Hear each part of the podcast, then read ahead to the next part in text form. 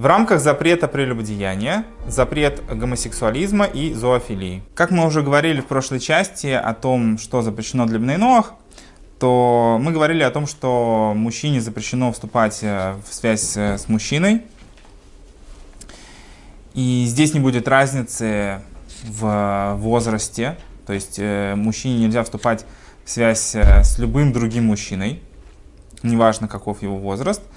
Единственное, что если самому мужчине меньше 9 лет, то он не будет являться, он не будет за это наказан. Тот, кто является активным участником этих отношений половых. Вот. И если это два взрослых человека, то оба несут одинаковую ответственность и оба, наказывают, ну, оба наказываются смертной казнью за это по решению суда. Потому что это в глазах Всевышнего является абсолютной мерзностью. И есть важный момент, то что человек, который подозревается в подобных отношениях, Поскольку это запрет Торы, и у нас есть обязанность э, устраниться от риска нарушить запреты Торы возможно, всеми возможными способами, то если есть человек, который подозревается в том, что у него есть отношения с другими мужчинами, запрещено оставаться с ним в закрытом помещении.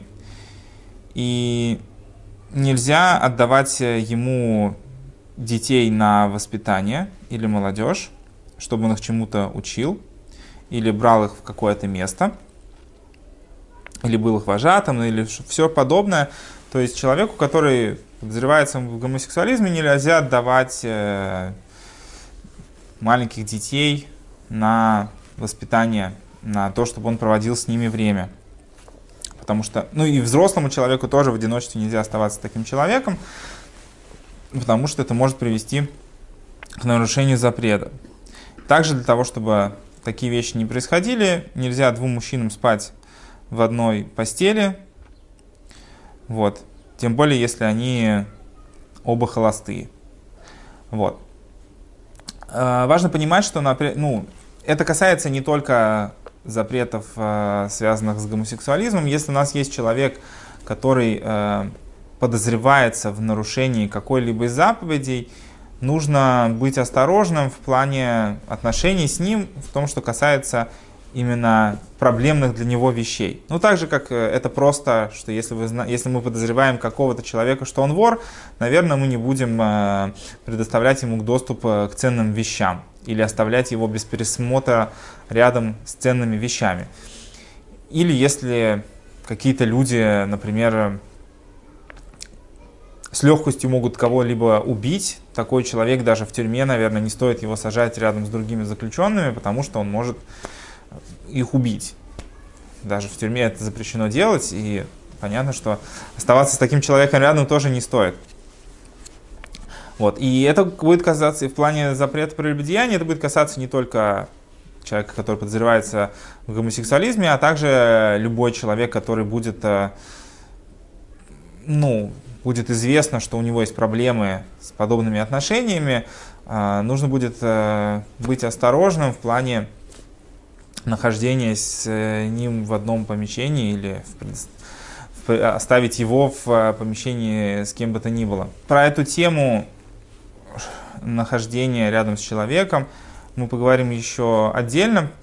Э, почему здесь уделяется, почему это прописано так конкретно здесь? Потому что тема половых взаимоотношений это как раз э, является одной из вещей, которую человек меньше всего контролирует. Отрицать тот факт, что у человека в определенных обстоятельствах может внезапно вспыхнуть страсть, и он не сможет себя побороть, э, бессмысленно. Это так происходит, и общество страдает от этого, от этого страдают жертвы подобных людей.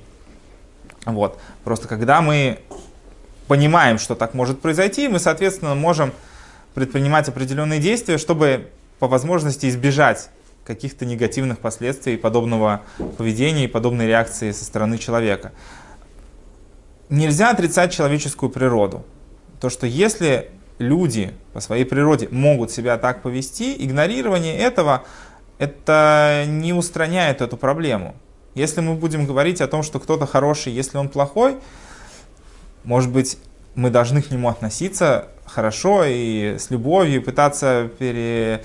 повлиять на него, чтобы он начал, стал хорошим человеком, но к факту того, что сейчас этот человек плохой, что он себя, может быть, ведет каким-то отвратительным образом, нужно относиться соответствующе. Если какой-то человек э, убивает всех направо и налево, относиться к этому, что нет, он хороший, он просто больной там, и так далее, это может быть так, но нужно, тем не менее, вести себя с ним в соответствии с тем, как он в данный момент себя ведет, то, что он из себя представляет, какие угрозы он несет.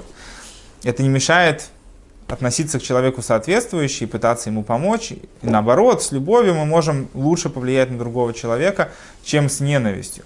Но это не отменяет факт какого-то конкретного поведения человека.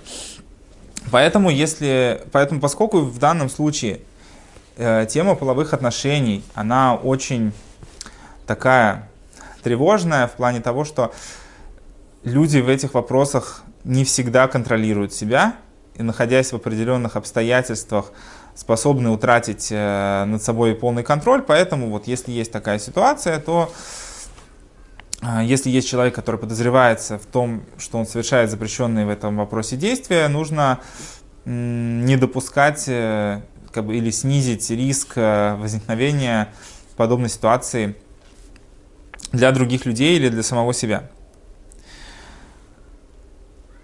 Также запрещено женщинам спать вместе, несмотря на то, что к женщинам нету такого отношения Э, скажем так, с точки зрения Торы женщины не могут вступить в половую связь чисто по физиологическим соображениям, потому что у них не может быть э, проникающего контакта половых органов. Тем не менее, э, спать женщинам друг с другом тоже запрещено, и это называется мерзостью, которая делалась в Египте. Вот, то есть со, со стороны отношения Богу к этой ситуации это тоже называется недостойным поведением. Теперь у нас есть несколько таких сложных вопросов, еще более сложных, чем то, о чем мы говорили до этого. Это люди, например, которые непонятно, мужчины они или женщины. Это гермафродиты или люди, у которых отсутствуют явные половые признаки – с ними, в принципе, не все просто, потому что у них, с одной стороны, есть какой, с одной стороны, у них есть статус мужчины, с другой стороны, есть статус женщины, или их просто статус в целом непонятен. А, в подобном случае, ну, если, если постараться удалиться от запрета, то лучше подобным людям вступать в отношения друг с другом, то есть с подобными людьми. Ну, назвать их отдельным видом как бы не, не совсем корректно, тем не менее, э, в данном случае для них будет меньшей проблемой вступать в отношения именно с человеком, который обладает такими же физическими качествами. Гермафродит, его статус как мужчина, поскольку у него есть мужские половые органы, поэтому если человек вступает с гермафродитом как с, в отношения с, как с мужчиной, то они оба нарушают запрет э, вступать в отношения с мужчиной, и оба подлежат э, наказанию по суду э, соответствующим наказанием. И если человек, если мужчина вступает с андрогинусом в отношении как с женщиной, то, то за это наказания нет. Также э, гермафродиту можно жениться на женщине.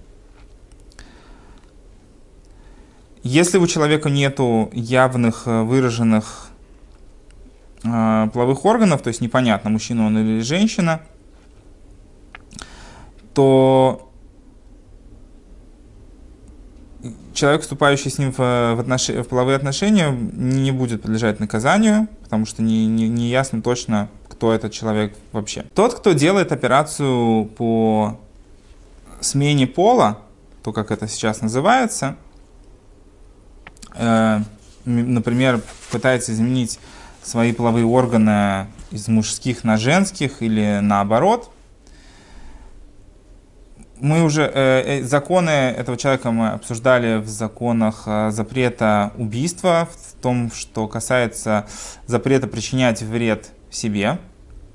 Когда человек портит свои органы, меняет их на что-то другое, это называется вредом саму себе. Ну, то же самое, что если человек э, отрежет себе руку, руководствуясь тем, что рука ему не нужна, то же самое и здесь. То есть человек, который меняет свои органы, он причиняет э, физический вред своему телу. И это запрещено делать э, с точки, с точки зрения запрета убийства. И также здесь есть еще дополнительный запрет, э, то, что связано все-таки с вопросами разврата, если человек так сделал, что, здесь важно подчеркнуть, что если человек, тем не менее, сделал такую операцию, то эта операция не способна изменить его фактический статус. То есть, если человек был женщиной или человек был мужчиной, сделав себе операцию и изменив э, форму своих органов, он не поменял своего статуса. То есть, если человек родился мужчиной, он родился мужчиной. Если он родился женщиной, он родился женщиной. И эту вещь изменить э, невозможно. Поэтому все законы, которые относились э, для него, как для мужчины или как для женщины в плане запретов, они продолжат э, оставаться такими же. Ну, единственное, что если мужчина сделал операцию по смене пола и теперь вступает в отношения с другим мужчиной, как женщина, не, не как мужчины могут вступать в отношения технически, а как женщина, он за это не будет наказан э, смертью, потому что по факту теперь просто у него нет органа. И также женщина тоже не становится мужчиной, сделав подобную операцию. То есть она не станет запрещена как мужчина, вот, и не будет наказана как бы смертью за вступление в подобные половые отношения. Также в Нейнох запрещены отношения с животными. Ну, неважно, как бы здесь возраст животных уже никакой роли не играет. Запрещено вступать в половые отношения с животными, и человек лежит смерть, смерти за подобные вещи. Вот. Это то, что касается как бы таких вот сложных вопросов э, половых отношений, которые для кого-то, может быть, это изначально быть дикостью, а для кого-то, может быть, и нет. Понимать о том, что запрещено и что нет, очень важно для того, чтобы строить общество на каких-то границах заданных, потому что если какая-то вещь представляет проблему, но на нее все будут закрывать глаза, эта проблема никуда не денется. И зная о том, что такая проблема существует, мы можем как бы с ней как-то бороться и задавать границы того, что правильно, а что неправильно. Э, если же мы не будем придавать этому значение или вообще знать о том, что запрещено, что, что разрешено, мы просто можем в итоге перестать понимать, что хорошо, что плохо. Понятно, что то, что человек знает, что запрещено вступать в отношения с животными, это не значит, что он должен теперь каждый день об этом думать и, думать, и как бы стараться от этого отгородиться. Если у человека нет изначально такой проблемы, то отлично, хорошо, как бы все замечательно. Но тем не менее, осознание того, что такая вещь запрещена, у человека должно быть. И это касается всех остальных э, вопросов. Э, в дальнейшем мы будем рассматривать те вещи, которые более актуальны с точки зрения того, с чем люди чаще сталкиваются, и как избежать подобных э, вещей по поводу там, института брака, то, что касается свадьбы, развода, когда наступают границы взаимоотношений. Потому что э, из всех связей, которые были перечислены что, э, как запрещенные, у нас есть одна связь, которая меняется.